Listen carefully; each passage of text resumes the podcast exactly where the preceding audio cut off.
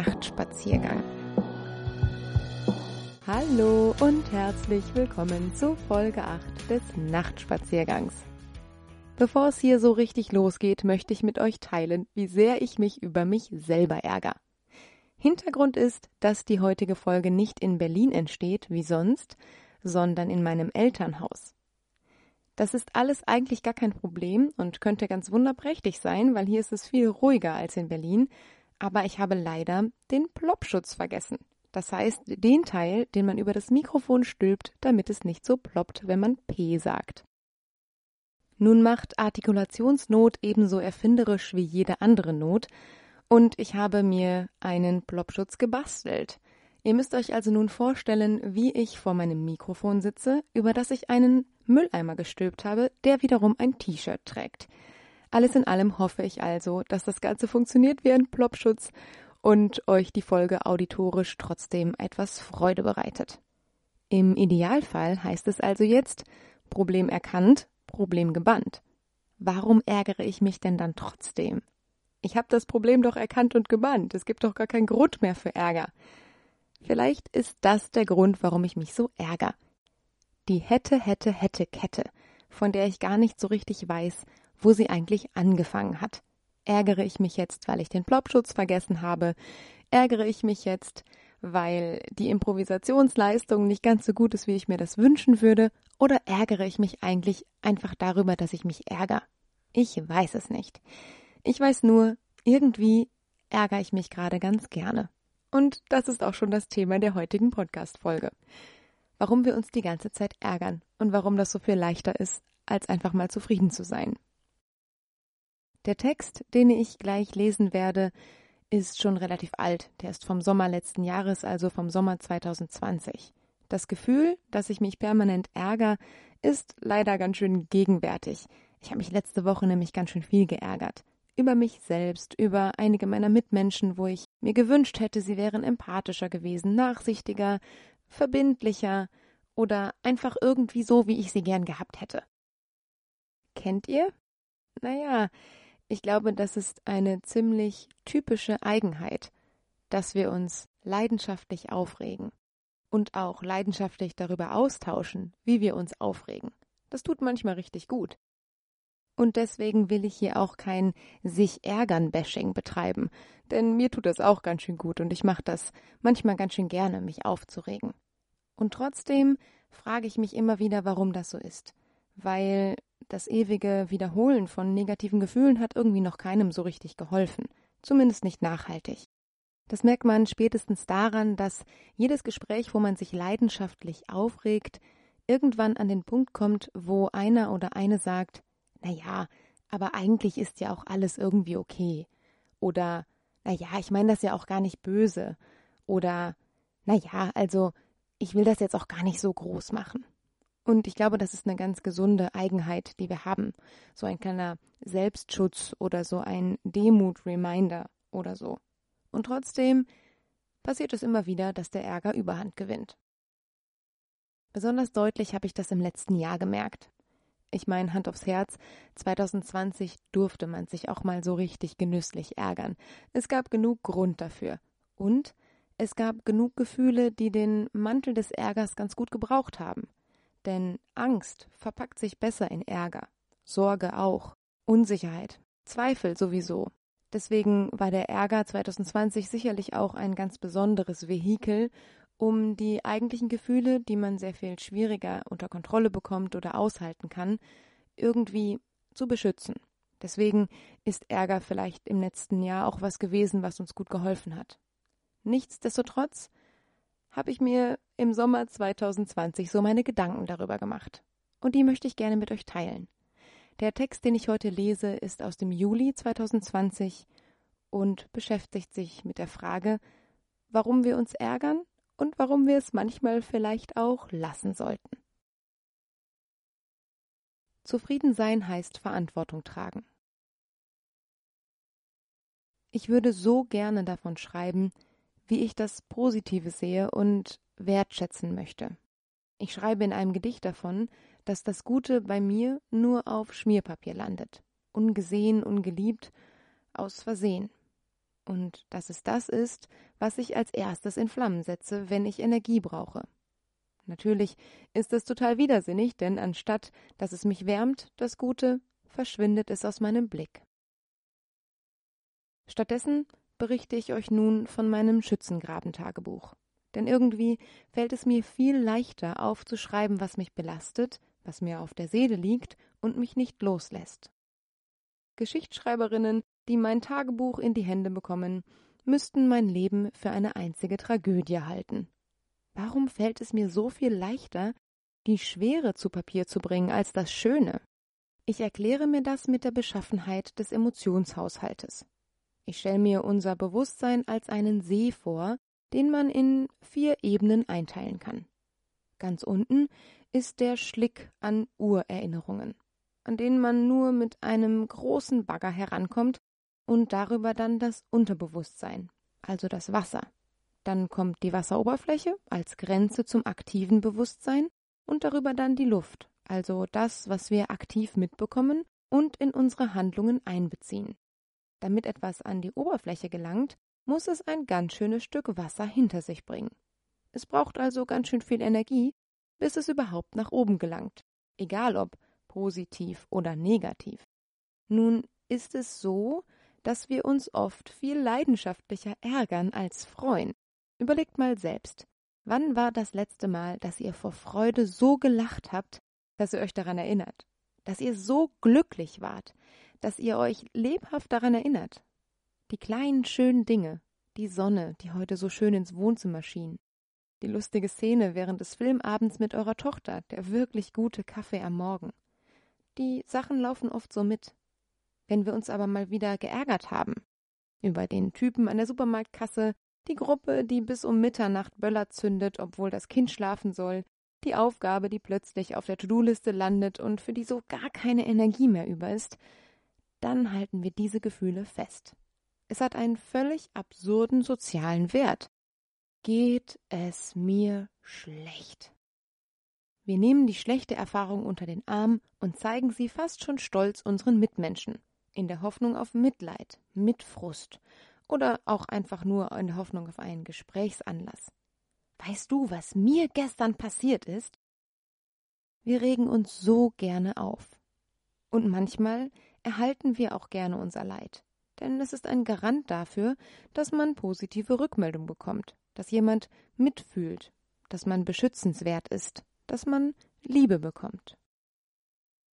Zufriedensein ist da schon tückischer, denn Zufriedensein heißt Verantwortung tragen.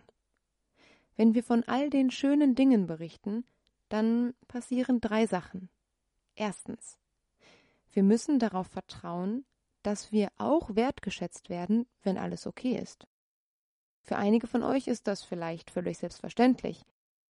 Anderen, die in puncto Selbstliebe noch einen Weg vor sich haben, fällt dieses Vertrauen vielleicht schwerer. Zweitens. Wir müssen vielleicht aushalten, dass das Gegenüber eine schlechte Erfahrung teilt, und dann müssen wir widerstehen, die nächste negative Kleinigkeit zu teilen, weil es gerade so gut passt. Und drittens, wir müssen der ständigen Optimierung unserer Gegenwart widerstehen denn die Entscheidung, zufrieden zu sein, birgt auch die Anerkennung des Status quo. Es ist gut, wie es ist. Wenn man diesen Text rückwärts liest, dann bekommt man, glaube ich, einen guten Fahrplan, die Wahrnehmung zu ändern. Es ist gut, wie es ist. Das hilft uns dabei, für unsere Gegenüber da zu sein, dem oder der es vielleicht anders geht und vor allem darauf zu vertrauen, dass wir auch geliebt werden, wenn alles okay ist. Wir sollten uns aufschreiben, wann wir das letzte Mal herzlich gelacht haben, um diese Erinnerungen stärker zu machen als die der nervigen Person an der Supermarktkasse, damit das Positive es wieder leichter über die Oberfläche schafft, weil es uns wichtiger ist. Der Text heute war ebenso kurz und knackig wie für mich persönlich wichtig und relevant denn er erinnert mich jedes Mal daran, dass ich den Mut neu aufbringen möchte, zufrieden zu sein. Versteht mich nicht falsch. Natürlich rege ich mich auch mal gerne leidenschaftlich auf. Aber die Perspektive zu behalten ist so wichtig.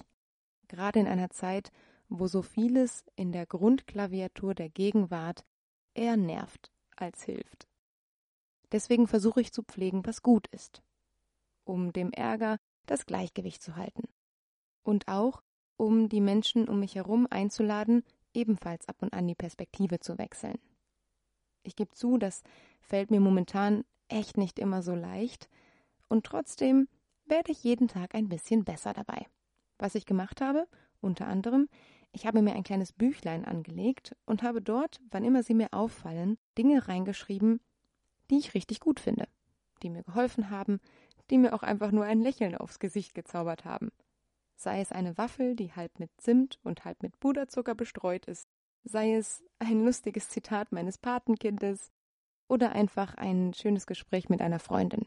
Jede gute Sache bekommt eine Seite.